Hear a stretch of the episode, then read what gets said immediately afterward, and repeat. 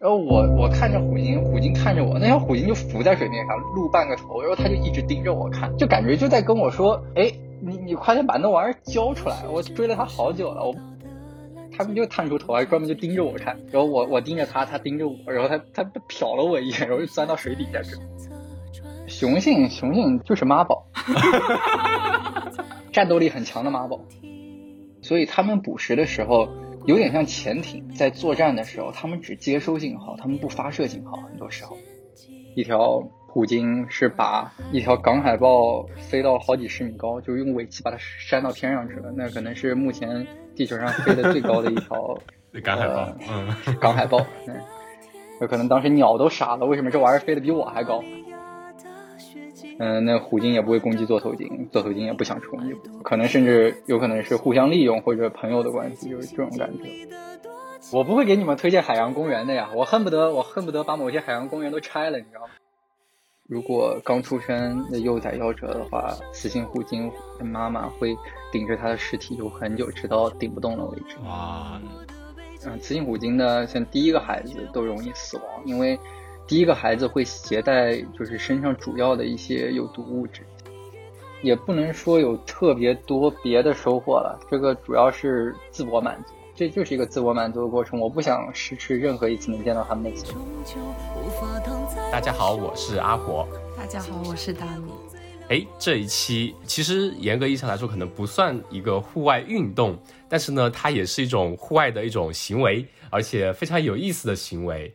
那我想先问一下大米，你觉得水生生物里面你最喜欢什么动物呢？珊瑚啊。为什么呢？因为前二十七年当中，我大概有二十五年都不知道，原来珊瑚是一种生物。什么鬼？年轻人不讲武德，不按套路出牌，重新再来一遍啊！大米，你最喜欢的水生生物是什么呢？那就只好是金鱼了。哦，真的吗？那为什么呢？因为这期我们要聊金鱼呀。来嘛来嘛，讲认真的，到底是什么原因你会觉得金鱼是你最喜欢的水生生物？嗯我觉得有两 有两方面吧，一个是它金鱼本身就很神秘啊，它虽然是一种海洋生物，但我发现金鱼的歌声，简称金歌，经常会在文学或者是音乐作品中和宇宙联系在一起。金鱼就像宇宙和地球、天空和海洋之间的一种连接呀。然后，神秘的东方力量。然后第二个就是因为和人有关，我觉得就是我看到了很多和金鱼相关的科普博主都特别有趣，他们就很很擅长用一种通俗的语言把一些金鱼的知识讲得非常的接地气，然后减少大众对知识的理解难度吧。然后另外一个之前有关注一个自然摄影师叫星野道夫，他是对那种色色彩和画面都有很强的感知力的那种人。同时，他的文笔也非常好，写的东西都非常细腻。然后，因为他对金鱼的关注，就导致我对这种生物也感到好奇。他呃生前的最后一部作品也叫《森林冰河与鲸》。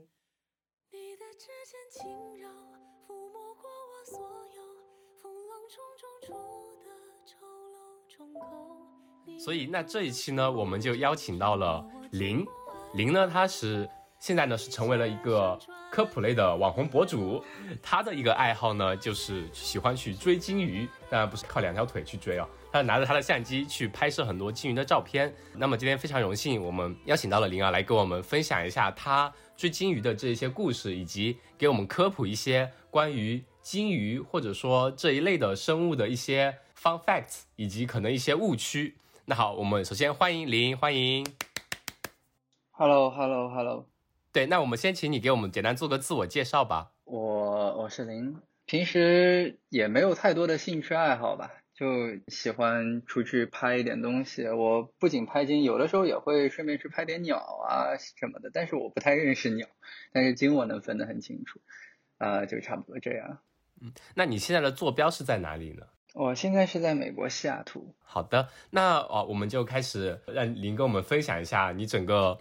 过程吧，那你是什么时候开始说想要去拍一些户外的生物啊？开始入这个坑的呢？事情其实要说到好几年前吧，但虽然我真正开始系统性的去拍鲸只有一年的时间，但是最早我开始感兴趣想去拍鲸其实大概应该是在二零一七年的时候，我当时第一次到西雅图，然后想到，哎，这个地方我以前好像是有鲸的吧，我听说，然后我就定了一下一个观鲸的一个 trip，哎，发现是确实是有鲸的，而且当时看的很开心，那是第一次，是二零一七年的暑假，那次是看到的是虎鲸。第二次是一年之后，是二零一八年。那个时候，我其实在微博上已经就是玩玩了挺久微博了，也关注了很多大佬。我说，哎，我都已经看过虎鲸了，我这次想去看看座头鲸啊，我觉得这东西好厉害。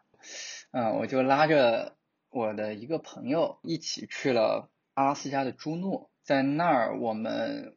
包了一艘小船，我们上午钓鱼，然后下午就去拍座头鲸，拍到了好几条。那一次是第二次看到鲸，然后就在几天之后，我们飞到了瓦尔迪兹，是阿拉斯加的一个小渔村。我们在那儿是出去看冰川的时候，无意中就是看到了三条虎鲸，就当时也没有太在意，说这虎鲸咱也我也都看过了，对吧？就随便拍了几张。然后我们就回去了。后来我读了一个另外一个博主，现在是我好朋友，嗯，我叫他有苏，他写过一篇虎鲸的泛科普，差不多就是讲了虎鲸的各种生态型。我看到了他的文章，我才知道我当时在阿拉斯加随便拍的那几条虎鲸。是一个小族群，叫楚加奇过客型虎鲸，它的编号是嗯，就是 AT 一家族，AT 一的编号是从 AT 一到 AT 二十二。这个虎鲸家族本来有十二条，它现在只剩下七条了，而且二十年以后它一定会消失，然后世界上就再也没有这个虎鲸了。这个家族是怎么回事呢？是九十年代。初的时候，埃克森美孚他们有一艘船在威廉王子湾石油泄漏了，当时污水处理完毕，重新清点以后，二十二条里面就少了十五条。从那一刻，我就觉得这种东西真的不要每一次拍，你觉得你见过了，但可能它每一个个体都是独特的，你每一次见它，搞不好如果你运气不好的话，那就是你最后一次见它们。然后我还根据行为习性大概推断出了我在二零一七年见到的，那个是南方支流型虎鲸，而且我见到了应该有两个家族。那个时候他们还很习惯在 Salish Sea，也就是所谓的萨利什海这片区域活动。但是像今年，它一整个春季，这整个这个生态型的虎鲸全部缺席了这片区域，它们因为食物匮乏已经到外海去了。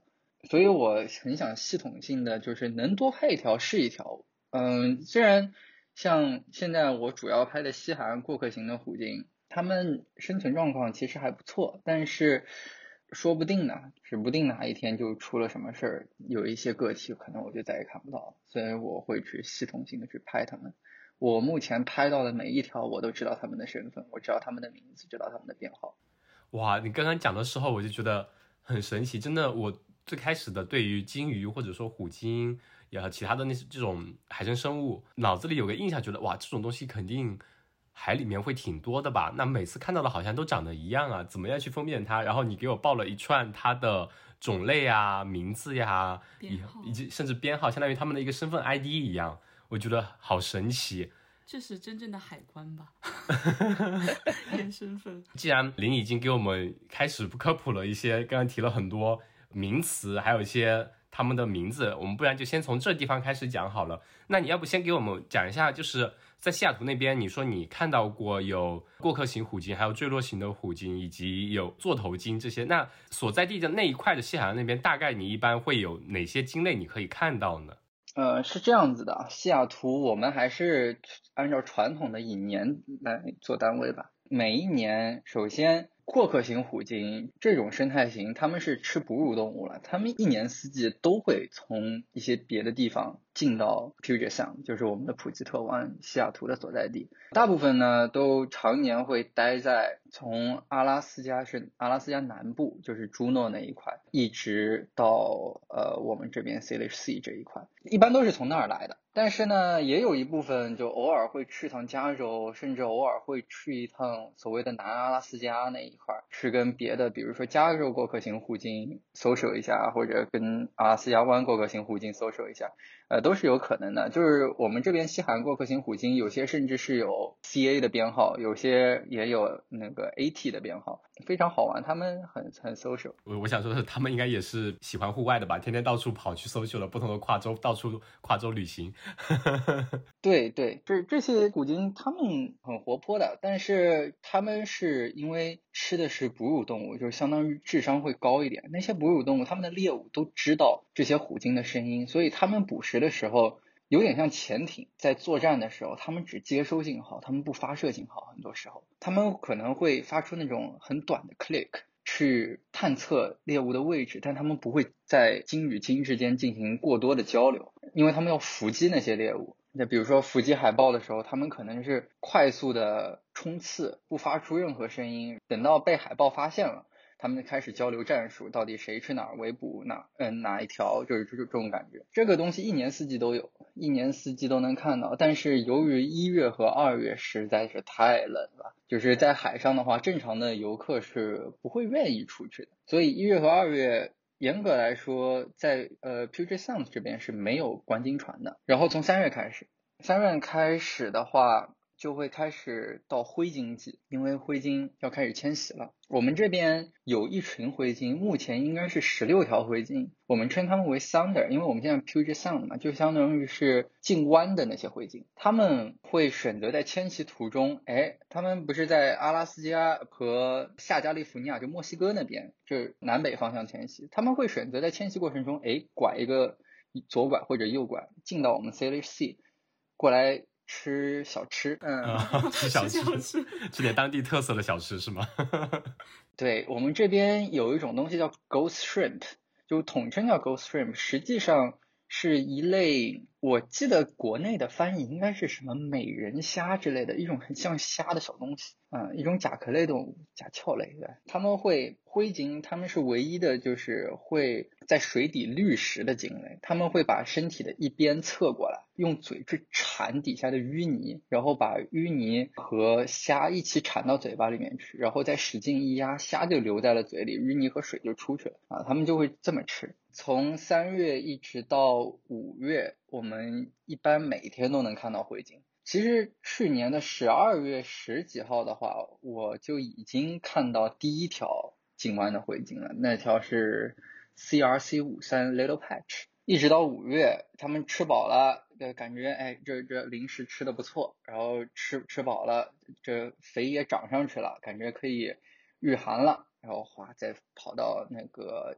阿拉斯加去，嗯，在阿拉斯加他们遇到的东西就比较吓人了。他们会遇到一种叫阿拉斯加湾过客型虎鲸的虎鲸，那些虎鲸是不会专门逮着一些大型狮鲸的幼崽去攻击的。他们有的时候一年要干下来十几头成体或者亚成体的灰鲸，或者是蓝鲸、座头鲸这些，他们那个战斗力是非常非常凶残。所以我们在这儿很多时候，我们看到的灰鲸，它会翘起尾巴深潜。他们每次深潜的时候，他们都会多少把尾巴抬起来点，有些喜欢露出来，有些不喜欢露出来。比如说 C R C 五三幺就一直都会露出来，然后 C R C 二五九就一直不愿意露出来。就每个个体的喜好都不一样，但是他们露出来的时候，你看他们尾鳍的背面的尖端，有的时候会有那种平行的或者网状的那种痕迹，那些都是在阿拉斯加被虎鲸咬的。虎鲸会通过那个轻咬来试探这条灰鲸。嗯，是不是比如说体弱多病啊什么的，来决定要不要把这条灰鲸吃掉？所以你有的时候会看到一些这样的 mark，叫 rake mark。然后到五月份了以后，灰鲸就不是每天都能看到的东西了。但接下来你就会看到各种各样的虎鲸从呃外面游进湾里来。比如说我最近在拍的一个叫 T 六五的家族，他们。应该已经在这儿待了两个半星期了。他们是基本上每在这儿待个五六天，回北边一趟，就是可能会出一下湾，也就一天，然后就又回来。所以他们虽然叫过客型虎鲸，但是我们叫它居留型过客型虎鲸，就是 resident 呃 transient orca，因为他们实在是太频繁出没在这儿了。而且就是这个家族当时很很神秘，他们在我拍到他之前的半年里面，大概来了湾里面至少三四次吧，我次次都没有机会拍他们，就是明明是湾里面最常见的虎鲸，我却一直拍不到。我就很怨念，呃，但是这次是拍了个爽，真的是每天都在这儿。今年不知道为什么，感觉今年的过客型虎鲸疯了，感觉可能是在这边发现了什么不得了的秘密，反正一天到晚都在这边捕食，而且非常非常的 active，他们会有各种各样的捕食的行为出现，而且根本就不挑猎物的那种，就是见啥吃啥。就除了回鲸啥都吃。他们是不是知道这里有个摄像师在这边，他就想出镜，就天天过来跳一下跳一下。怎么说呢？就是我这边所有观鲸船的船长，我基本上都认识。他们跟我说，他们发现这些虎鲸吧，虽然不太理人，但是呢，如果比如说他们捕食结束了，游过船边的时候。你跟他欢呼，他会起来看看你，有的时候还会炫耀一下他们的猎物。因为鲸自己游过来，这也不存在说我们主动去骚扰他们这一概念，就是他们自己要游游到船边，他们根本就不怕船，而且我们引擎都是吸着的嘛。感觉那些虎鲸是很喜欢我们，就是那些欢呼声啊，它对人类是有反应的。而且这些虎鲸很聪明，它有的时候知道它们抓不到猎物，其实潜在的就跟人有关系。就比如说有一次很好玩，就是我们在世界上最深处、最南边的时候，我们去看那个 T 九零家族追击一条北海狮，结果那条北海狮游到我们的船中间来了。我们船是双体船，然后它游到中间的那个水翼上趴着，不愿意走。虎鲸呢就不愿意到那个地方去捕食。然后我我看着虎鲸，虎鲸看着我，那条虎鲸就浮在水面上露半个头，然后它就一直盯着我看，就感觉就在跟我说，哎。你你快点把那玩意儿交出来！我追了它好久了，我不想吃那个船底下。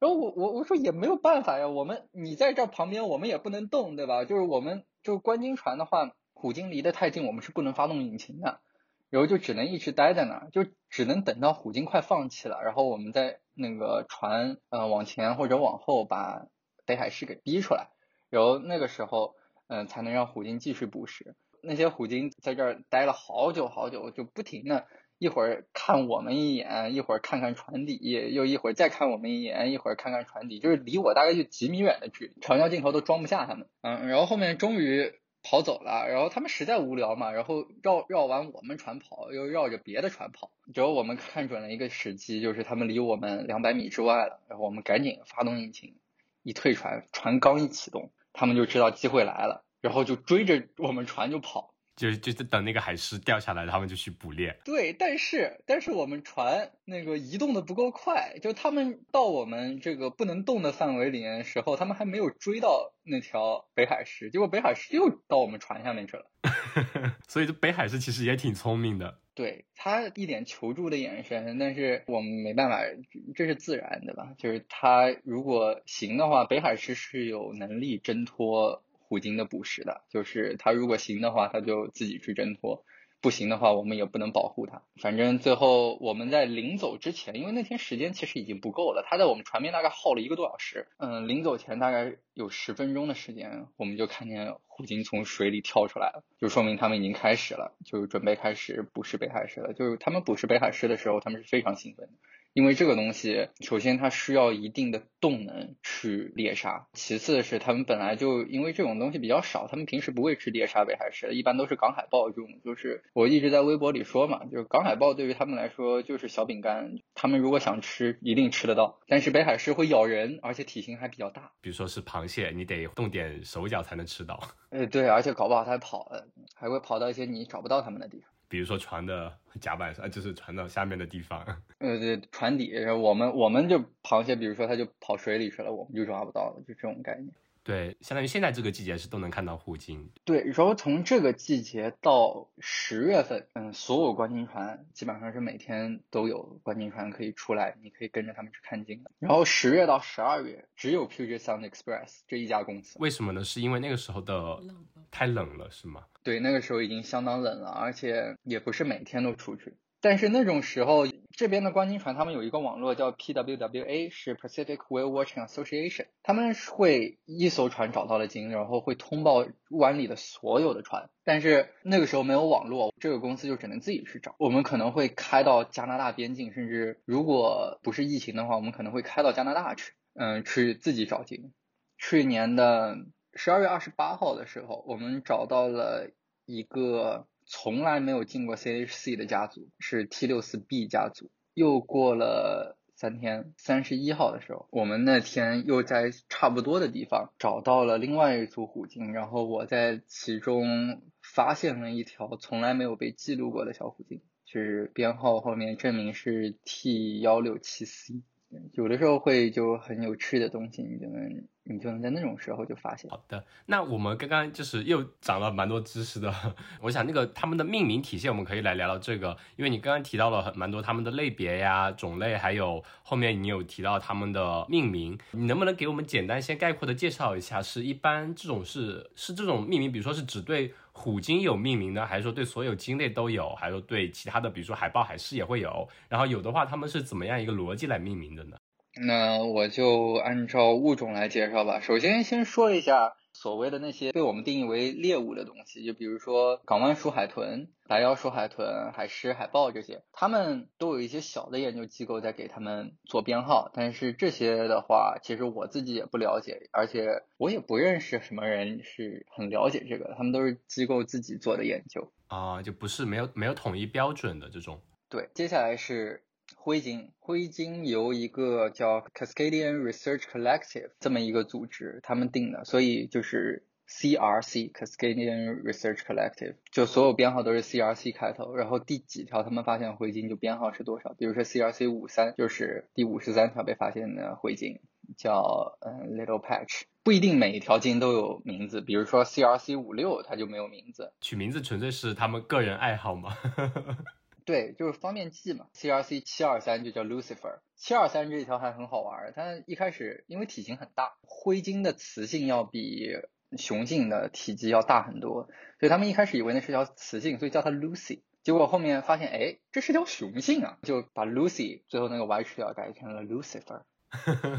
Lucifer 这个名字一听就很是末日使者嘛，堕落天使路西法是吧？啊，是的，是的，非非常有意思。他们这些命名，灰鲸就编号比较单一嘛，全都是 CRC 多多少多少多少多少。现在应该最后面一个编号应该是 CRC 二三五六吧，我记得。所以有两千多条已经被发现了。对，但中间肯定很多条已经死了。然后常年会来嗯 Puget Sound 呢，也就那么十几条。嗯嗯嗯。它这个命名是指针对西雅图还是全球？这些经活动范围就是我们可以覆盖到的范围，就是这些研究机构可以覆盖到的范围，所以它不会去，嗯，比如说美国东岸的回金再去编号，这些编号都是美国西岸的一些能观察到的回金，对。那所以，比如说，如果在欧洲哪里有一个研究机构，然后你们这边的，比如说 CRC 五三 Little Patch，它如果游到了欧洲那边的机构，被他们测测到了，但他们可能给个 A B C 一二三就这样子的名字，对吧？就是从 Alice 变成了小小小花。嗯，这也不一定，就是他如果真的游到了那边的话，那他肯定就是迷失了。那迷失的话，全球的这种事情其实是很大的事情。如果有照片的话，全球的这种研究机构都会对比，然后会追溯到这是到底是哪一条，就本来是在哪儿的，也就不至于再给他去编个号了，就把你送回家去。哎，我看到最近有个新闻是说，有一条灰鲸是，好像是有研究人员就是推测它是从北极内圈的阿拉斯加附近的一直游下来，游到了好像美国的西南海岸那边，比如说加州那边的，还是一只。而且他没有带着族群，就他自己一个人，好像流浪过来的。我记得是地中海，对对对，他游到地中海去。呃，那一条目前我们这边也没有给出他到底是不是从我们这儿出去的，我觉得很可能不是。他的这种行为好像说在灰鲸这个种类里面好像是不常见的，一般不会迁移那么远的地方，对吧？对，灰鲸它是一种习惯于独自行动，就是最多嗯妈带个小的，就是带个崽。一般来说不会独自行动，偶尔遇到了会搜索一下，但是不会不会真的去成群的去干什么。一般来说是不会这样。迁徙的时候可能会稍微多几条吧，但是因为这种习性，所以它迷失很正常。它自己也也不问别人，自己就闷头走，然后就走过了啊，然后就这样子。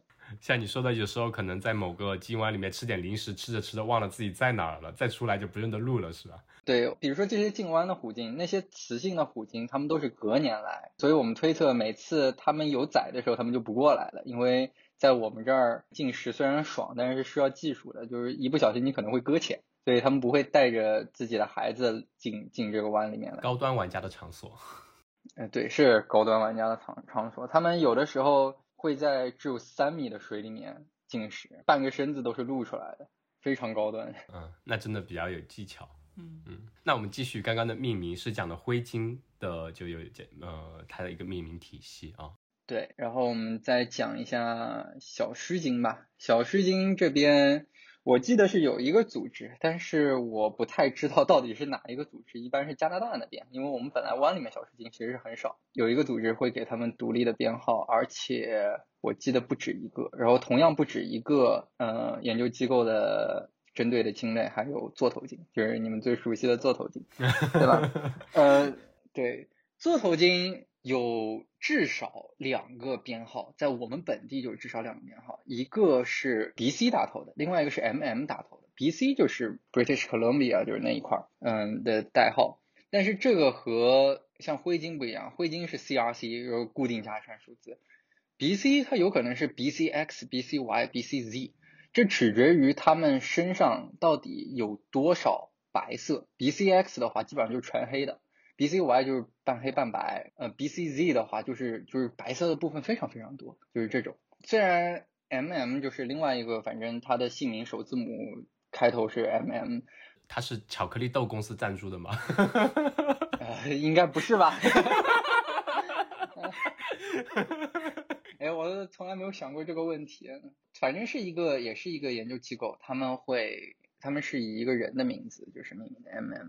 也是 X Y Z，所以啊很多鲸的个体同时有 M M 也有 B C，啊有的甚至还有 C R C，因为 Cascadian Research 也有的时候会给呃座头鲸做编号，就有些有些鲸就很厉害，有三个不同组织的编号。哦，它就有三个国籍，就是你可以串到处串着。哎，有种这种感觉。对，说明它其实挺 social 的，没事到处串门。嗯，再说就是虎鲸吧，虎鲸我们首先。这边有，嗯，南方支流型虎鲸和西海岸过客型虎鲸，这是最常见的两种。南方支流型虎鲸分三个 pod，嗯，pod 就是你可以理解为小族群嘛，就是 J、K、L 三个 pod，最常见的是 J pod，K 和 L 在我们这儿相对少见。嗯嗯嗯，J、K、L 又是以什么理原因命名的呢？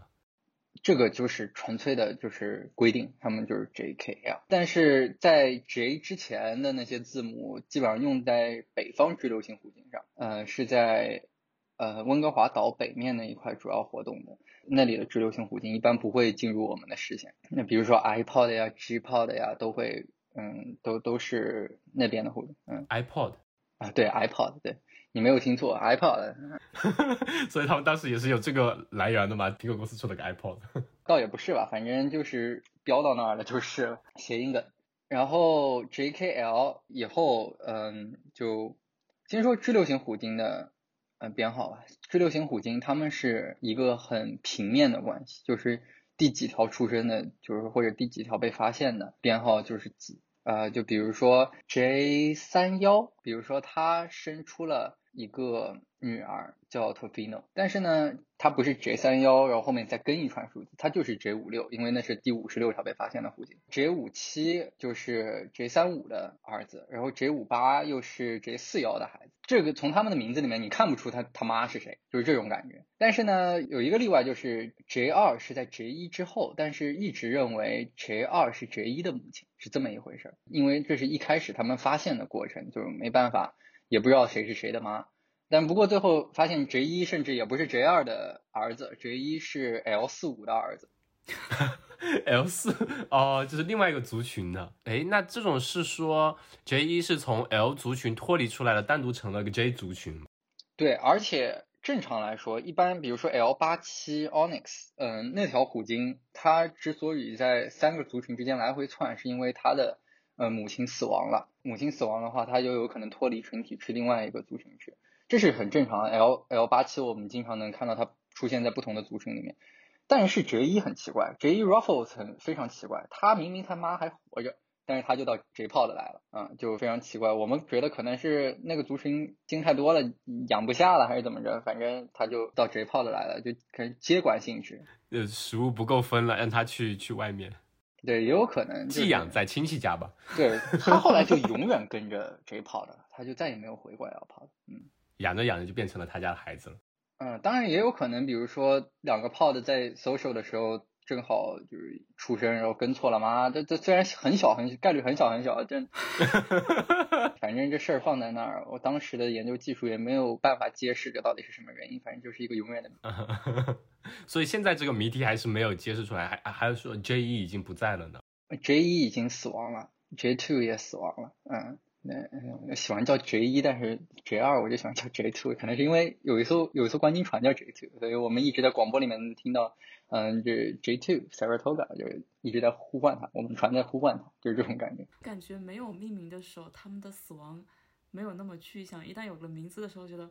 哦，就是那个跑错跑错地方的那条，我就觉得好好具体，好难过。就这个，好像他有了个身份，有个特殊的意思，就好像是你认识的一个朋友一样，他就突然就没了，就觉得特别伤心。嗯，对，就是有些很特殊的一些鲸类，你真的是看它一眼你就知道那是哪一条。比如说之前今年年初来过玩了一次 T 四六家族，它有一条叫 T 四六 D，它的背鳍有两个很小的一个卡齿一样的东西。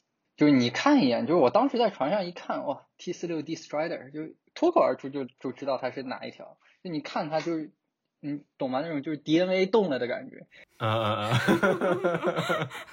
我们可以继续说这个命名。你说呃，比如 T 四六 D，它这个 D 是又是什么意思呢？T 四六 T 四六是一条很传奇的虎鲸，它是。当年很多海洋公园的虎鲸都是从我们 Puget Sound 捕过来的。它被捕了之后，呃，立马就是政府就采取了行动，然后就发布了禁令，下令让那些人把这些虎鲸放，然后禁止在这这个地方捕鲸。它是最后一批被捕捉过的虎鲸。然后 T 四六，嗯，后面它诞生下来一个很庞大、很庞大的家族。T 四六 D 就是它的第四个儿，T 四六 A B C D，嗯，它的这个命名就比较有，对它这个就就给它加了个字母了，所以它就还是说 T 四六是因为人们捕猎了它，知道见证了它生出来的，是知道它是他儿子，所以直接给它命了名，不是说他儿子放养出去了，某天又看到了变成比如说 T 七八，他比如他他是 T 家族第七十八条被发现的是这个意思吗？是 T 呃过客型虎鲸很。很好玩，它有一部分追流型虎鲸命名特质，就是你原来就是最开始那一批第几条发现的，那就编号到第几。它们是没有一个就很立体的结构，但是如果它比如说探测到了 T 四六诞下了第二个孩子，就比如说是 T 四六 B，对吧？是真实存在的 T 四六 B，然后它又诞下了比如说它的第一个孩子，那就是 T 四六 B 一。然后这条虎鲸再诞下了第二个孩子，那就是 T 四六 B 一 B 啊，对，他们是这样子一个结构啊。然后 T 四六 B 一 B 是哪条虎鲸呢？它就是那条褪了色的虎鲸，叫 Tluke，白色的嘛？对，那很灰灰色的虎鲸，它不能不是不能说是全白的，它是灰色虎啊。然后我一直很想见一下那条那条赤年鲸湾，但是那个时候我还。嗯，那个时候我不知道。对，然后 T 四六另外一件很好玩的事情就是他 T 四六 A 他的第一个孩子，嗯，在出生不久后就去世了。原因呢是就是就是夭折嘛。对你你会发现这条虎鲸就再也没有出现过，就是这种感觉，就能判断去世了。然后是十三年以后发现 T 四六旁边多了一条虎鲸，然后那条虎鲸编号是 T 幺二二，那条不是 T 四六 A，但是 T 幺二的年龄和 T 四六 A 基本上是一模一样，所以 T 四六。他收养了一条虎鲸，我就很好奇，是是从它的一些身上的一些标志那个斑纹来判断它到底是不是那呃，它比如说 T 四六 A 这样子吗？对，能辨别的方式主要嗯是一个当然是体型了，另外一个是背鳍的形状和大小，再另外一个是眼斑的形状和大小，还有一个是鞍斑或者我更喜欢叫它背斑就是背上那一个很浅的斑纹。那个形状和大小。嗯，通过这些来辨别，就是大家就觉得哇，这个东西就看起来都一样了，但是你如果把它拍清楚，你就会发现每一个都不一样，完全不一样。你拍到一条虎鲸，你只要觉得哎这个地方它们不像，那基本上肯定不是同一条。就细微的差别也就能成为它的身份标志，像我们的指纹一样，可能。对，而且尤其是我最近发现，因为传统的他们更喜欢用背鳍和背板，但我经过我这么长时间的拍鲸，我发现眼斑如果你能拍到，那才是最好的辨识方法。因为背鳍的形状，它它有的时候会变，因为他们动不动去就是只是在我们看不到的时候，他搞一下北海狮，北海狮咬了它背鳍，说哈，结果背鳍上就出了一个新的缺口，然后我们就不知道它是谁，这样就就不太行。就是熊孩子出去打架打输了回来，就连打连他妈都不认识。呃，对对，就是这种感觉。然后那个背斑的话，它不停的在上面添新的伤痕嘛，就背斑一定会不每每过几年，可能上面的花纹就完全不一样，只有最初的几道很深的花花纹会一直在上面。然后有的时候就看不太清，但是眼斑的话，它形状一定是固定的。那眼斑有一个问题，有的时候它进行一些很很纠结的。动作的时候，它眼斑会变形，所以你要把它细节保留，然后形状大致修正一下，你再去鉴定。啊，那比如说它伸个懒腰扯开了，就这种。哎，就比如说他们跳起来的时候，他们头倾向于会往下，然后往下一折的话，他眼斑就会往下一折。嗯，就压了一下。对，然后你就看出来跟正常的就不一样。所以，我我还是对刚刚那个收留的有点故事有点感兴趣，是人类在十三年之后。才发现他身边又多了一个，还是说可能在这期间他就已经领养了，我们一直没发现。那条应该是人类在十三年之后才发现的，因为 T 四六是一个很常见的家族，它不会穿系十三年。只要你看到了，那就一定会有一条，呃，多出来的会被发现。所以它它应该是在比如说五六年或者是没多久就领养了一只，对吧？可可可能是十三年后领领养了一只，就那一只落单了。嗯，比如说他妈死了，就是可能。我是想说它的记性好好哦。它的记性很好，对，就是十三年了，可能我我就难以想象一一只鲸，我就不知道他的那种记忆力啊，他可以记得十三年前自己生个孩子，然后夭折了，嗯嗯，经他们这方面的记忆啊、感情啊是非常丰富的。你们肯定听过有一条虎鲸顶了它夭折的幼崽十七天吧？我记得那一条就是现在 J 五七的妈妈是 J 三五 Telequa，我非常非常的伤心。后来有人在挪威也观察到了相同的迹象，就是如果刚出生的幼崽夭折的话，雌性虎鲸的妈妈会顶着它的尸体游很久，直到顶不动了为止。哇，呃，一般虎鲸的寿命是有多久的呢？雌性虎鲸的极限寿命差不多应该推测是在九十岁左右，呃，雄性虎鲸大概应该是在六七十岁。一般来说，雄性虎鲸就可能四五十岁就夭折，嗯。也这个就不叫夭折，自然死亡。那跟人类差不多了。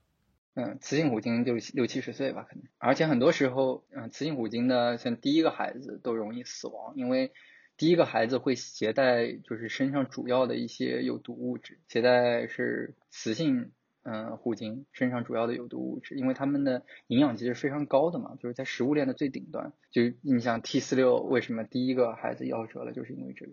就是身上的一些毒素富集，然后有第一个孩子把大部分毒素带走之后，孩子可能撑不住了，反而后面的孩子反而容易生存下来。对，就很多都是没有 B 的，就比如说 T 九零也没有 T 九零 A 这。是说，比如说 T 九零 A 是有人们观察它的时候有发现过一次，然后再也没有见过，又出了下出现了另外一条，就觉得它是 B 这样子，对吗？嗯，就如果另一条那个虎鲸跟原来那条不一样，那肯定就是 T 九零 B。嗯，那有没有可能那个 A 其实也是 B？它有一条，比如说在之前的 A 就刚出生，可能就根本没有出现在人们面前过，就已经夭折了呢？有可能，这些都是我们人类观测到的，就是我们所见即即即是事实，就是这样子一个概念。那我们可以继续就讲讲命名这一方面的话，就是所以还是蛮有意思的，有些是按照。它是第几条出现，我们来给它加个编号，上加一。有些是知道它是哪个族群谁生了的孩子，就给它加 B，然后再一，再 B，再一，再 D 什么的这样子的，对吧？对对对，就是这样的。然后开头一定是 T，因为它是呃 transient killer whale，就是过客性虎鲸。然后像阿拉斯加那边就是 AT，Alaska transient。还我记得还有 AM，就是那那又是另外一个很很奇怪的一个命名方法。但是正统的。阿拉斯加湾过客性虎鲸和楚加奇过客性虎鲸，它都是 AT 开头的。呃，楚加奇过客型弧径是 AT 一到 AT 二十二，然后阿拉斯加湾过客型弧径是 AT 二十三到无限。对，嗯嗯，你的微信名字就是 AT 一，是因为你的微信头像那张照片就是 AT 一吗？哦，不是，呃，我画过 AT 一家族的 AT 二和 AT 六，呃，他们的照片非常少，就是我画的时候甚至要参照我自己拍的照片，去找到他们眼斑的形状，然后去合理的推测它的几何。但是我画的这条是南方支流型虎鲸 J 二七。有什么原因？你为什么要画它，或者说把它当做自己的头像吗？有什么故事吗？哦，那这条虎鲸是我见到的第一条，我知道它是谁的南方支流型虎鲸。因为它从我们船边游了过去。你当时也是从它的眼斑来判断的吗？因为这条你把它眼斑能看出来就比较长。应该是后来知道的。嗯，南方支流型虎鲸基本上基本上它的背板都会有一个小或大或小的开口，然后你看到它背鳍的形状，你就知道那一天一般是条支流型虎鲸。就是这个是个很 tricky 的东西，就是你看多了你就知道是支流型虎鲸还是过客型虎鲸，那个背鳍的形状大致的形状。你就知道了。你再看它的背斑，你看到那个开口的形状，你，就一共也就七十五条，你随便找找你就知道是哪一条。哎，那现在的话，在呃你们那边观测到的虎鲸的数量呢，大概是怎么样一个量级呢？就是说我们这边南方过客型虎鲸应该是七十五条，西海岸过客型虎鲸应该是三百五十条左右，啊，而且在这增长。南方支流型虎鲸在半年内多出生了三条，本来只有七十二条，所以我猜他们现在是找到。稳定的食物来源了，再加上我们现在很严格的海洋哺乳动物保护法，所以它们的数量也开始回升了。之前有一篇报道就说，现在是南方支流型虎鲸近十年来状况最好的时间。但跟很多其他的政府不一样，美国这边的政府它不会因为哎它们回升了，我们就开始放纵了，对吧？他们反而管得更严了，就是之前只说南方支流型虎鲸你要观测的话要离三百米远至少，现在他们。直接又新颁布了一条，如果他们有一个里面携带了一岁以下的幼崽的话，那你要离八百米远。啊，那得拿望远镜还不一定能看得清了。先走近三百米看，哎有，然后再退到八百米以外吗？对，望远镜不一定能看到。半英里，我六百毫米的镜头有的时候都就是天气差一点就拍不到。他们比如说你说的那几个研究所也好，他他们规定命名出名字来之后，会在相关的网站上把它的一些特征啊一些。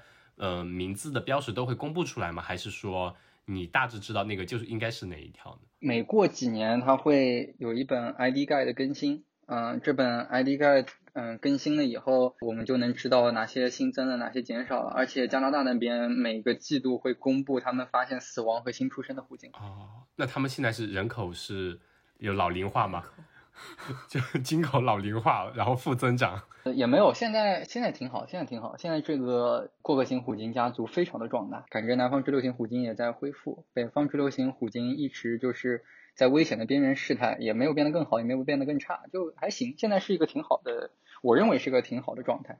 哦，你刚才说了就编号嘛，他们还有名字，有些有名字，对吧？比如说 T 四六 D 就叫 Strider，哎，他的弟弟就 T 四六 E 叫 Soar，就是雷神索尔。啊，有什么特别的典故吗？故事？然后 T 四六 F 就叫 Lucky，So Lucky，这些都是加拿大一个自然学家他嗯命名的。但是呢，你如果比如说提供了很重要的照片啊什么，比如说你发现这条虎鲸，他们在一个命名的一个小组里面，他们会参考。你给出的名字，他们如果觉得可以的话，他们愿意的话，就可能会用你提供的名字。就是我去年不是发现了一条 T 幺六七 C 嘛，他们还让我提供一个名字，到时候真的要取的话，我那个名字会在那个备选里面。哇，所以你都已经准备好要给他们取什么了，然后就就是有一个备选名字的备选库，这样吗？嗯，我当时给他们取了一个名字叫，给那条取的名字叫 Lincoln，因为。Lincoln 是一种叫长舌齿单线鱼的鱼，嗯，挺凶猛的一种大鱼，在我们这儿很常见的一种，嗯，然后它的名字里面 Lin 又是我的姓，所以我就给它取了个名字叫 Lincoln。哇，这个也很有意义。嗯嗯，但也不知道能不能备用吧，没什么。所以那条相当于是你发现的，对吗？不能说是我发现的，在我发现的第，我就先说我发现，在我在我看到那条鲸的。呃，半年之前，阿拉斯加有一个渔民见到那条鲸，拍了一张非常非常不清楚的照片。然后我是第一个把它的特征拍全了，并且那个发现这是一条不在 ID 盖上的鲸的人，然后我把这个上报给了嗯、加拿大，加拿大那边跟我说，确实这条是一条新的虎鲸，而且过了几天他们出海的时候遇到了那条虎鲸，然后发现是 T 幺六七 C，所以他们让我给个名字。哇，别人是可能在天上拥有一颗星星，你有拥有一个以自己的名字命名的鲸鱼。虎鲸，对。呃，我们本来有个问题是说，你最喜欢的鲸鱼类别呢，是不是就是虎鲸了呢？啊，那我觉得也很难是别的了吧。有什么特殊的原因？就虎鲸是一种让人让人又爱又恨的东西，就是爱，因为它真的很可爱；恨是因为它真的非常非常的凶残。就是很多人是受不了看虎鲸捕食的画面的，他们真的非常非常非常的凶残。给我们描述一下。我上次看到 T 六五家族捕食呃港湾鼠海豚的时候，他们是把鼠海豚顶飞，然后我不是拍到了那顶飞的瞬间嘛，能看到鼠海豚身上都是流着水，水在空中飘的那种。然后他们后面捕到了以后进食，海面上就飘出来全是水，就是他们咬一口就是一股血飘上来。T 六五 A 二，嗯 o x t r a 还很坏的，就是游到我们船边，然后露出了它嘴里的那个鼠海豚的残体，一露出来就是海面周围又是红的，就船周围是红的。就有些人可能会觉得这个东西很吓人，很吓人。但是从虎鲸的外表看起来很可爱的。对，超级可爱，就是嗯，尤其是那种很小的鲸，它们眼斑会特别的大，然后它们探出头来看你一眼。有一次我还就，它们就探出头来，专门就盯着我看，然后我我盯着它，它盯着我，然后它它瞟了我一眼，然后就钻到水底下去。小样儿，让你给我拍照，你怎么不拍？老盯着我看干啥？不，我我我给他拍了，但是我就是没没把海狮交给他嘛，对吧？哦哦，就那一次，可怨念了。我们那一天，我们甚至能听到，就是水下有一个听水器，那个叫 hydrophone，我们对着那些虎鲸，就能听到他们在交谈，嗯，就能听到他们咪咪咪咪咪的。兄弟，上面那个把我们食物抢了，怎么办？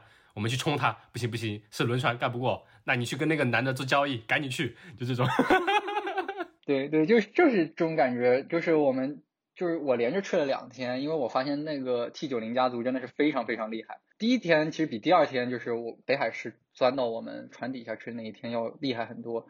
那一天就是虎鲸在海面上到处飞，就是每过一段时间就是这一群虎鲸飞，然后他们飞累了，然后接力棒嘛就交给另外一个虎鲸，那个是 T 九零家族和 T 幺二四 A 二家族，嗯，他们就会接力，然后。一直飞，然后我们走了，他们还在飞来飞去，他们就感觉都不在游，就是每一下都是跳起来的，就是那种感觉。是为了什么呢？因为他们在捕食一条，嗯，北海市。他们捕食的，我之前有看，他们是一般是通过撞击来摧毁呃目标猎物，对吗？嗯，就是快速移动的目标，或者需要非常大的冲击力才能撞死的目标，就是一定要通过撞击。像小饼干，就是 呃港海豹这种，就直接一口咬掉就结束了。啊啊，就体型大一点的就撞击。当然，过客型虎鲸它们有的时候也会攻击水鸟，它们用来训练幼崽或者捕一些鱼啊什么，就是训练幼崽用，它们不会去吃它们。但是它们有的时候也会去。捕食一条就捕杀一条港海豹什么的，就是纯粹是为了好玩，他们一口都不吃啊，就是他们是很很恶很恶毒的，就全员恶人，你知道吗？北海狮他们一般不会，就是因为北海狮要捕杀的话挺耗体力的，可能三四个小时都不一定能拿得下来，有的时候。那对北海狮他们也会恶作剧，北海狮一般会那个在浮标上面晒太阳，把身体晒干，然后体温上涨，然后他们就有能量了。曾经有一条虎鲸，就是看北海狮在浮标上，哎，一个浮盔头探出来，那个咬住北海狮的脚，把它拖下水，然后就游走了，就什么对它什么也不干，就把它拖下去，就特别的坏，也不知道它想干嘛。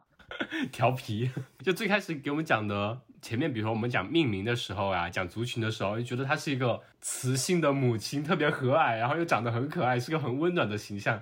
到了这里就变成了全员恶人，有事没事会过来挑衅一下其他生物啊，这种。对，它确实全员恶人，这有它的两面性存在，感觉。是的，是的，虎鲸怎么说呢？就总体来说，站在人的观点来看，他们他们是非常非常好的，不管是南方直流型虎鲸还是西海岸过客型虎鲸。虽然这两个家族就是这两个生态型永远互相看不惯对方嘛，就是最近也不会离呃低于四百米这种感觉，嗯，他们会尽量回避。这两种鲸鱼过客型和居留型的，它们从身体特征上面会有什么很大的不一样吗？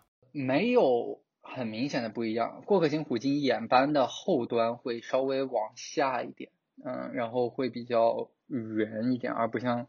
嗯，支流型虎鲸会更长，然后过客型虎鲸的，因为它们背鳍会稍微像传统意义上的虎鲸嘛。过客型虎鲸就有可能它的背鳍会更像鲨鱼那种很长的鲨鱼鳍，有的时候是那种感觉，但也不一定。过客型虎鲸体型会稍微大一点，它们的叫声也不一样。那我们来 move on 到下一个话题，关于鲸鱼的很多 fun facts，有冷知识啊，或者一些。我们的刻板印象 完了，人类刻板印象已经刻板到动物身上去了。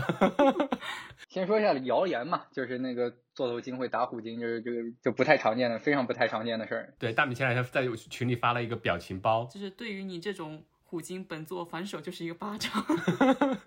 那个座就是座头鲸的意思。对。嗯，会被反杀的，会被反杀的，很可能会被反杀的。如果是在阿拉斯加地区的话，当然，你你如果在澳拉呃澳大利亚那个西澳虎鲸 Bremer Bay 那边，你你被反杀的可能性更大。那那群虎鲸更是不挑。嗯，之前那个七十五条虎鲸围攻一条蓝鲸，就是在那儿发生的事儿。他之前对讲过，哎，我们先说一下，就是刚刚那个 座头鲸打巴掌，你说它是个谣言是吗？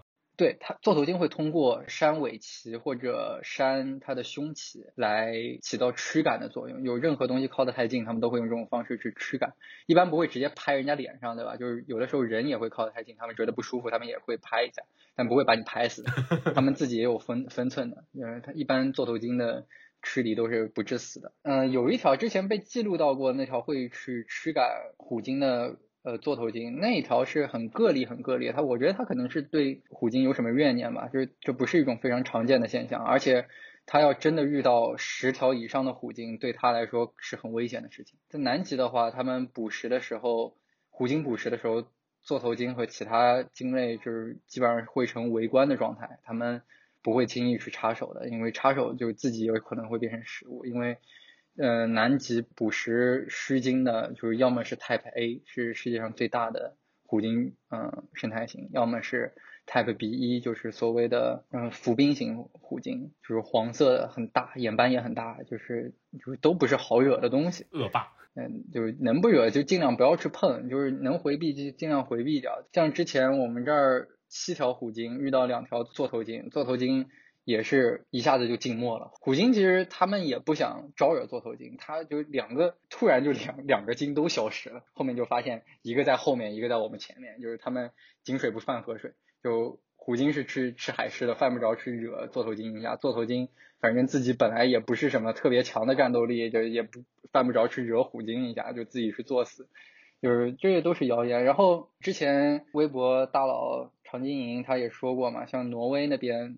嗯，甚至座头鲸会跟着虎鲸去吃鱼，因为虎鲸能更快的找到那些鱼类，呃，鲱鱼啊之类的，然后座头鲸会跟过去，他们就是在同一个地方一起吃同一种东西，就也不会互相去搞对方那种，因为食物也很充充足，嗯，那虎鲸也不会攻击座头鲸，座头鲸也不想去攻击虎鲸，可能甚至有可能是互相利用或者朋友的关系，就是这种感觉。我们这儿也观察到过。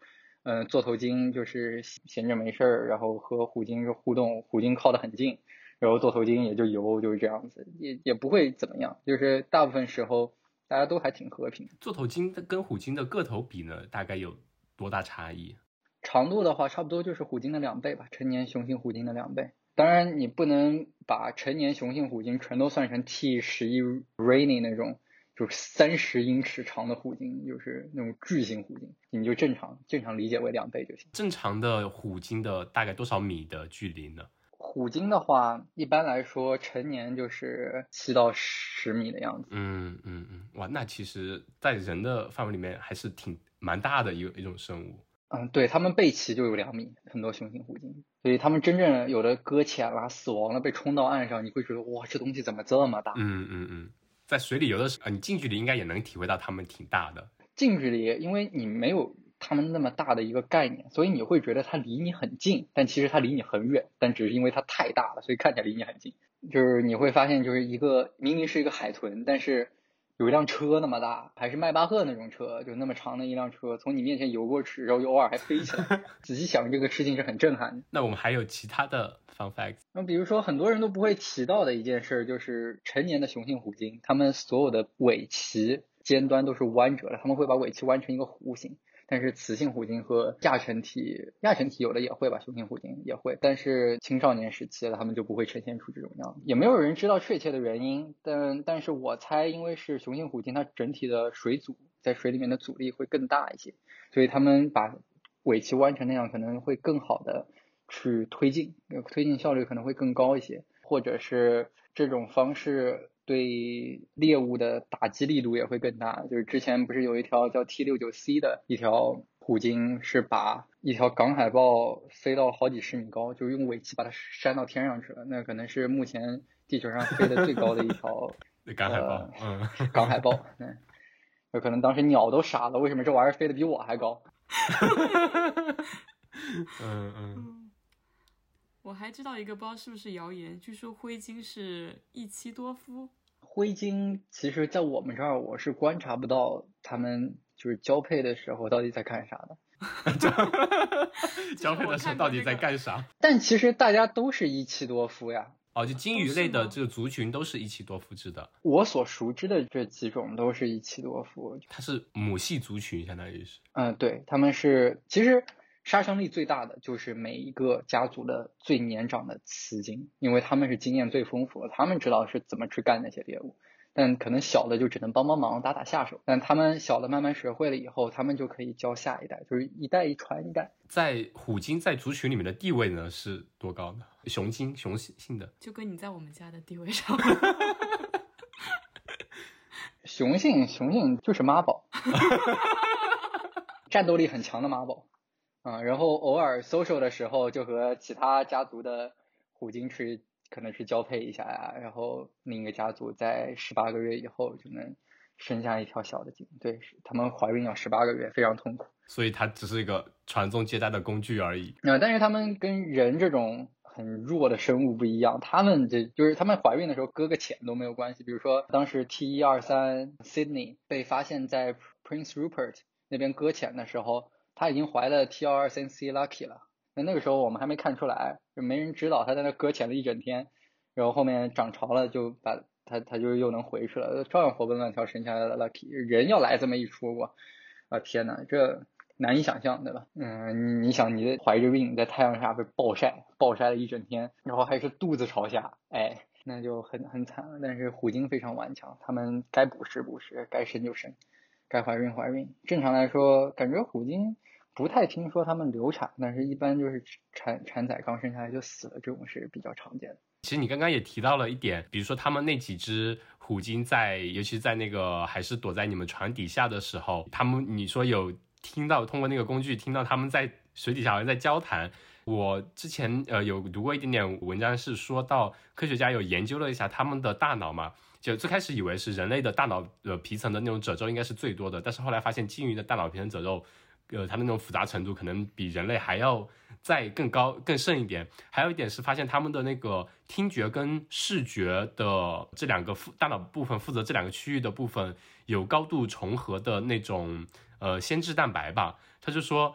其实代表可能是，呃，鲸鱼它们能通过自己的声纳体系，用声音来传递三维的图像，有这种可能。它反正是它们不会轻易的去撞到某个东西上面，它们的就是回声定位系统是非常非常完整的，而且非常非常的强。而且它们交谈的时候和探测的时候用的是不一样的声音。它们交谈的时候就可能咪咪咪咪咪，像像猫一样在在水里交流，但是它们探测的时候，他们会发出那种很短促的。我们叫 click，就咔咔咔这种声音。通过这种声音，他们能很高效的去了解周围的环境。你不一定能说他们是通过一个三维图像，因为他们可能根本就不是通过这种方式去了解这个世界的。毕竟你不是虎鲸，你也不知道他们到底在干啥。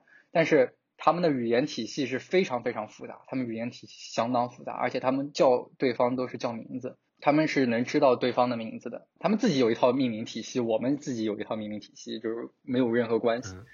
对他，科学家之所以这么推测，是说，因为就刚刚说的，他的听觉的神神经中枢跟那个视觉是有高度重合嘛，就说明可能听觉的某些刺激在神经元上可以转化为视觉的神经冲突，可以让你转化为那种所谓的三 D 的一个景象。我觉得那种就很神奇。比如说，我现在跟你说是我的房间里头是，比如说三米乘五米、两米高的一个房子，白色的墙，有两个柜子。你就是只是一些语言的描述，你没有一个很强的三维的具体立体图像。那如果有虎虎鲸那种功能的话，我可能跟你传达一种声音，你说哦，我看到了啊，就是这样子啊，哦你那个衣架上还挂了顶帽子呢，你可能就知道了。嗯，这就是这就是 iPhone 在干的事情，把雷达放到那个手机上，扫描一下房间就能出一个完整的图像。啊，对对对，差不多是这个意思。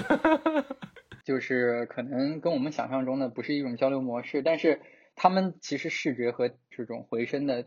听觉他们都非常的强，他们呃可以在不同的环境下、不同的可见度进行捕食。他们有的时候在很清的水里面，他们就用眼睛。然后像进了普吉特湾，因为我们这边有很多浮游生物啊之类的浮游植物，就都有可能就是水有的时候会非常浑浊。嗯，然后他们在这种时候，他们就会更多的通过回声定位来进行捕食。有人也做过那种镜子测试嘛？人类知道我们镜子里看到就是我们自己，那其他动物它可能看到镜子里面就会觉得镜子里面的是另外一种生物，跟它完全没关系的。好像鲸鱼是也是能知道镜子这种东西的存在，知道镜子里面的是自己这样的。他们这个测试不仅要求他能知道镜子里面的是自己，而不是别的生物，他们还要求就是比如说。在你头上放一个什么东西，你看在镜子里看到，但你自己是看不到的。然后你要嗯想办法把它给弄下来。当你看到了以后，你要想办法把它弄下来。就你能识别，就是通过镜子来反射自己实际世界发生的事。海豚是可以的，海豚是可以的。那么显然古鲸也是可以的。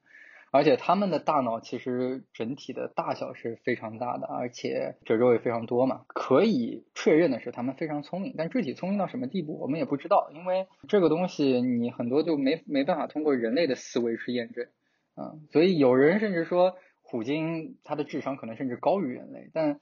嗯，怎么说呢？我不太相信这个事儿，但是我觉得他们智商一定是非常高，肯定是在动物里面是傲视群雄的。嗯嗯，甚至跟猩猩这种比呢，呃，灵长类的动物比呢？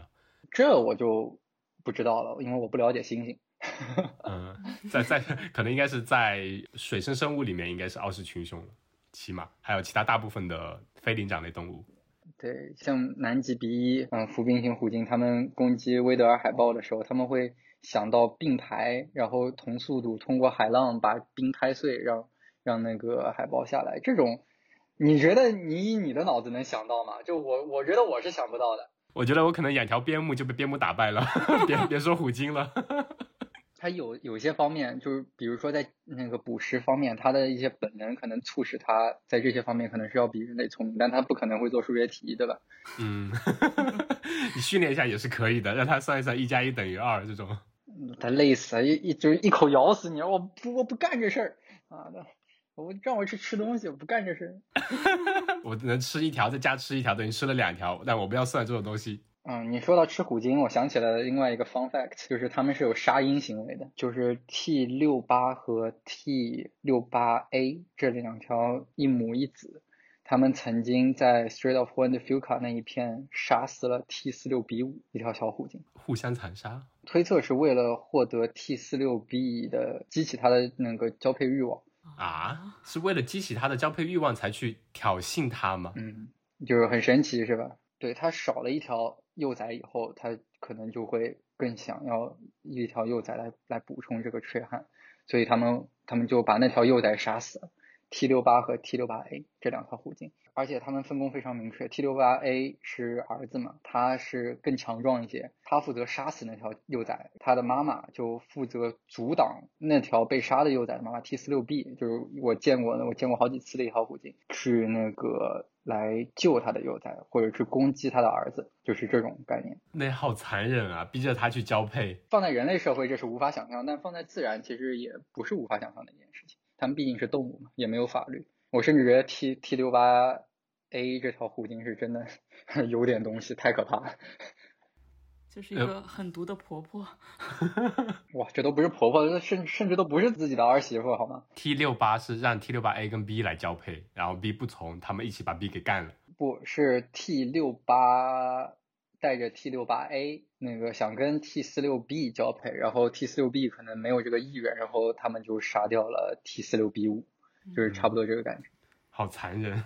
所以我在见到 T 四六 B 这个家族之前，我就知道他们从 B 一一直到 B 六，唯独缺了 B 五。还有一个很好玩的事情，就是我当时第一次见到 T 四六 B 家族的时候，就当时观鲸船嘛，呃，海上面好好多条观鲸船都发现了这个家族，但只通报了 T 四六 B。然后我我因为这是我新见到的虎鲸，所以。我每一条我都是细致的去 ID 了，然后我保证每一张照片里面我都知道的是哪一条。然后我发现了一条不属于 T 四六 B 家族的，本来他们应该有一条 T 四六 B 一 B，就是那条灰色的小虎鲸。但是那天他们在几百公里之外，他跟着另外一群年龄相仿的虎鲸在自己相当于组了个幼儿园，自己往反方向走了。结果这个这个虎鲸群里面出现了另外一条是 T 四六 C 二，是 T 四六 C 家族的虎鲸，反而跟了他们，就感觉他们像像在换孩子一样，就也不知道他们在干啥。但反正很好玩哦，可能都是表亲，大家出去玩一下吧。对，所以那天那天我那个提交了就是报告，说不不仅仅有 T 四六 B 家族，嗯，还有 T 四六 C 二，但是其他其他船都没有发现。他们毕竟就船上也没有很专业的人，就然后他们 naturalist 看到这个族群呢，也就很匆忙的看了一圈，而且尤其是当天的虎鲸特别多，当时有。应该有十条以上吧，就是不同家族的虎鲸都混在一起，所以那个他们也懒得就是一条一条去鉴定，那不像我，就我是属于闲闲着蛋疼，吃饱了没事干，然后一条条鉴定，发现哎多了一条，就是看到一条要拍一条。我还看你前两天分享了一个说虎鲸还吃过的最神奇的食物是一条驼鹿是吗？黑尾鹿和驼鹿都吃过吧，他们就会尝尝尝鲜。驼鹿本身脂肪含量也不是特别高，可能看起来肥，其实其实也没多肥，可能吃过一次他们就再也不愿意吃了。嗯，那他们如果尝鲜的时候，为什么从来没有吃过人呢？因为人看起来就感觉填不饱肚子呀，你不觉得吗？就连小饼干都算不上，而且人看起来就没脂肪。这个这个饼干看起来都过期了，就。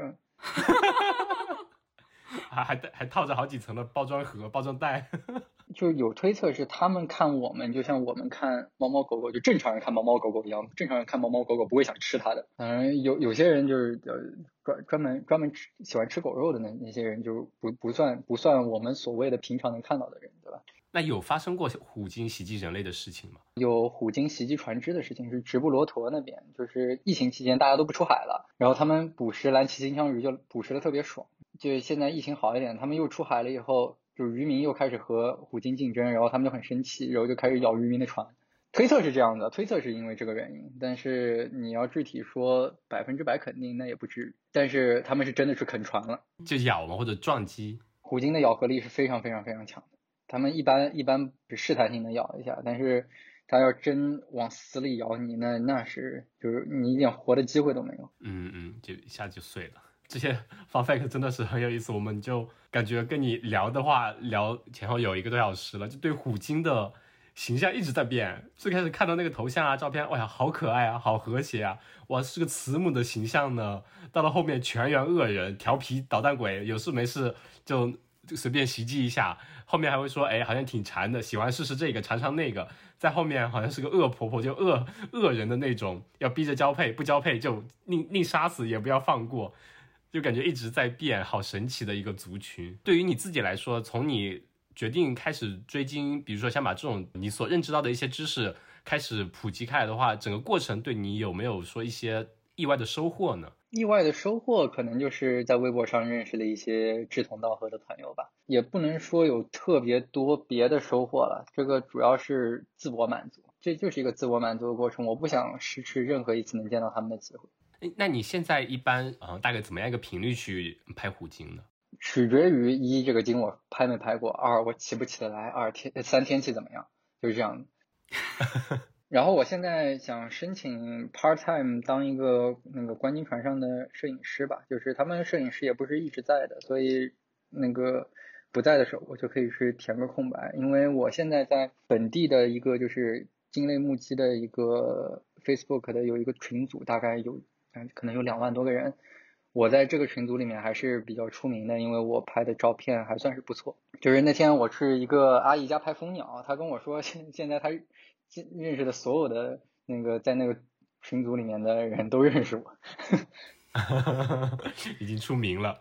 那啊，我们后面也会把林的很多照片分享到我们的 show note，可以吗？啊，可以啊，这个这个没有问题。呃，也会把林的微博放到我们的公众号里面，大家有兴趣想看看那些虎鲸的照片，还有其他一些很真的是非常高清的大图，你甚至能看到，就像林说的，很多它的眼斑呀，很多鳍上面的一些特征都能看到，而且林一般也都会标注，就是哪些虎鲸是叫什么名字，就特别有意思。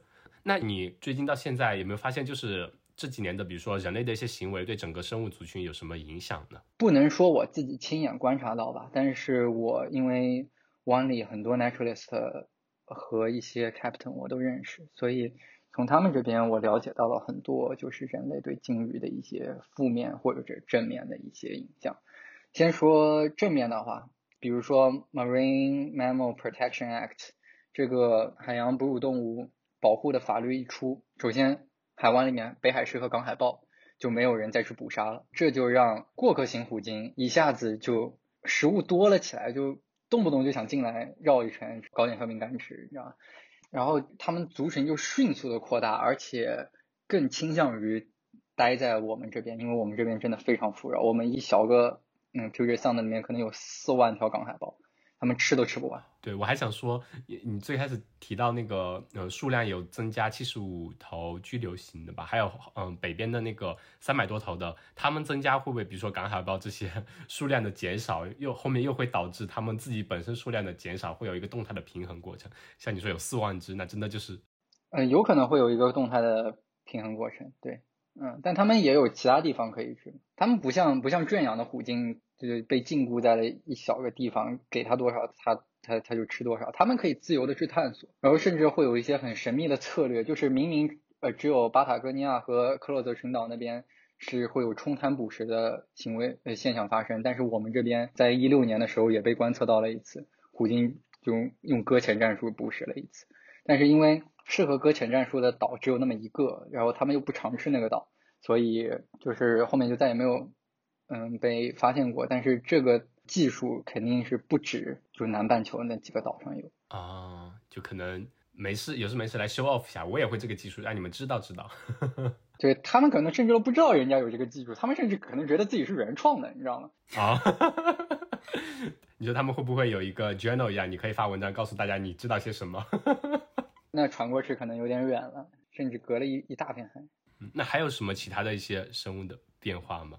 这个是一个我认为主要的一个比较嗯好的一点。然后接下来就是因为很多河流筑坝，导致了鲑鱼的产量下降。嗯，南方巨流型虎鲸它们主要还是以鲑鱼为生。其实它们的食物是充足的，就论总量来说，其实并没有太大的变化。但是它们在比如说春季，它们如果现在还像以前那样守在 Fraser River 的河口的话，去等那些鱼，他们就等不到，就很可能会被饿死。所以他们春季就跑到了太平洋外海去，自己去捕一些鳕鱼啊、什么霞鳞蛹蝶啊、长舌齿单线鱼啊这些这些鱼去那个满足他们的进食的需求。比如说到了秋天，他们可能再回来近湾，嗯，去捕食秋鲑，就是他们另外一种他们特别喜欢的鲑鱼啊，就是大马哈鱼本鱼，你知道吗？就它就叫大马哈鱼，他们更喜欢的王龟，就是他们本来会在 Fraser River 那边等的那种鱼，叫大龄大马哈鱼，就叫王龟。这是它对他们的一个影响。他们之前因为没有意识到这件事情，所以被饿死了好几条，有生病的，有真的饥饿饿死的，当然也有自然死亡的，比如说。呃，Princess Angeline 那条职业时期那条虎鲸应该是自然死亡。现在的话，虎鲸，比如说美国那边它颁布了禁止捕猎这种虎鲸的法律之后，现在在美国内部，比如说有没有一些海洋公园里面还会有圈养的虎鲸呢？我记得是有的，但是就是不能新捕了，呃，至少美国这边不捕了。但是有些可能是从俄罗斯啊那边远东运过来的虎鲸，就还是会一直会有。嗯，不过现在还是在逐步的。呃，释放嘛，因为公众也意识到这就是太没人性了。我们虽然知道，就是那种训练虎鲸的人，其实自己对虎鲸很好，然后他也是受海洋公园的雇佣，跟他没关系。但是很多这比较极端的人就会希望虎鲸把那人咬死，就是这种感觉。当然也有一些虐待的现象，不是被观测到了嘛？就是所有人都很气，嗯，都希望能把虎鲸放归自然。嗯，也不仅仅是虎鲸吧，比如说其有些海豚。也是这样子，对，白金啊这些都有，但是有很多是救助性的，比如说水族馆的很多就根本就不展出给你看，但他们会比如说放个摄像头，就是他们养的这个金的池子，因为可能这条金落单了，可能自己一个人的话就活不下去了，或者是像海獭呀、海狮呀、海豹呀这种，他们就会救回来，把它救回来了，他们就不会用来做动物表演，就是他们想想自己干什么就干什么，定时给他们喂点他们喜欢吃的东西就行。所以人类行为其实对鲸鱼类还是有一定的影响的。吧，其实也有正面也有负面的。从正面的话，就是法律法规上面的禁止人为捕食之后，他们对他们族群的数量也是有一个正面的影响。对，其实你仔细想，都是法律法规。你要不允许在那些河上面筑坝的话，那那也不会就那些破事儿。然后能请请您推荐一下全球各地比较适合观观鲸的地点吗？我想一想啊，首先是挪威吧。挪威那边你可以离虎鲸很近，他们也不太 care，就你不至于骚扰到他们，而且那边。嗯，你可以跟他们共游，嗯，那边虎鲸也特别特别特别的多啊，是野外共游那种吗？就就真不怕它吃？对，野外的共游，我不会给你们推荐海洋公园的呀，我恨不得我恨不得把某些海洋公园都拆了，你知道吗？对，那种是圈养型的，就很很过分感觉。挪威那边你可以去，挪威有是他们应该是春季。会有食肥鱼的虎鲸，其他能看到的，我想想，我们这边我们这边一年四季都能看到，啊，当然也有一定的概率问题。你去加拿大吧，加拿大温哥华那边的观鲸或者温哥华岛那边的观鲸会比较好一点，因为不过现在也没有什么区别了，因为马上加拿大的边境就要打开了，就不再对美国封闭了。之前是开的，然后疫情封闭了一段时间，然后现在可能马上又要开了。接下来我们的船就可能经常能去加拿大海域，那边的虎鲸会更多一些。就是你想去看的话，你可以去，你不管在我们这边去加拿大那边都行。然后我们 Puget Sound Express 就我经常去的那家公司，嗯，他们有两艘西海岸就是第一、第二块的观鲸船，呃，不是，都不是第一、第二块的观鲸船，他们是，嗯，the first and second fastest passenger boat，就是他们。对他们的速度能到每小时是五十节的速度，就是这么一个很恐怖的速度，可能可以开到将近每小时一百公里的样子。他们能很快速的穿过边境。然后还有新西兰的凯库拉，啊，对，新西兰凯库拉这个还是要要要说的，但是他们那儿你不一定，因为是外海嘛，所以你不一定经常能看到。呃，相对的，澳大利亚的 Bremer Bay 那个布雷默湾也是一个很好的看虎鲸的地方。南非应该也有，但是南非的那边呃研究较少吧，所以你不一定能看到。像日本也是，俄罗斯远东加上日本那边的支流型和过客型虎鲸，经常能见到，但是没有细致的去研究过。俄罗斯那边的 ID Guide 现在也很垃圾，对吧？就跟加州过客型虎鲸一样，就是加州过客型虎鲸上一版，就目前来说最新的一版，他们的鉴定图鉴还是一九九七版。三十年前了，快，基本上没有任何参考意义。嗯，然后前两天我跟俄勒冈那边的加州过客型虎鲸研究组织的负责人聊了以后，看我随口问了一句：“你们你们是不是现在正在筹备加州过客型虎鲸的图鉴？”他说：“应该就是这个月了，他已经把他的初稿都给我看了，所以应该很快我们就加州过客型虎鲸，我们也能很很快速的 ID 了。就是这是一个好消息，这个可能全世界其他至少中国人嘴里你都不会听到这个消息。好的。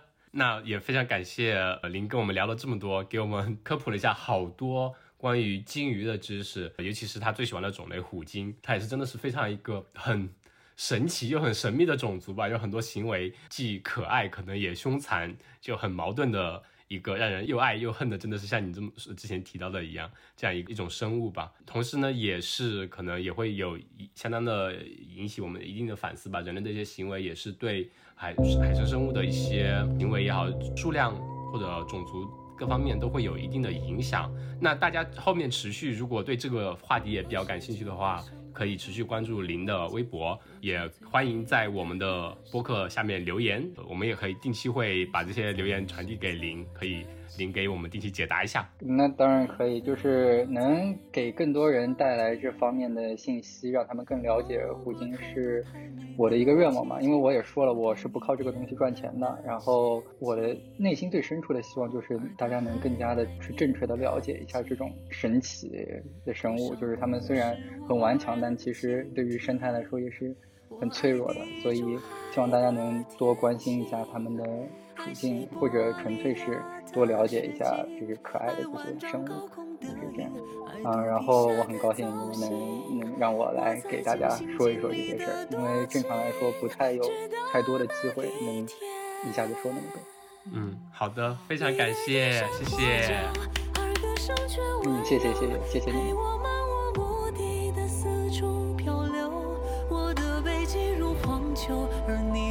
野夜是一档由阿火和大米邀请我们热爱户外运动的朋友来和我们分享他们关于户外运动的一些有意思的事儿。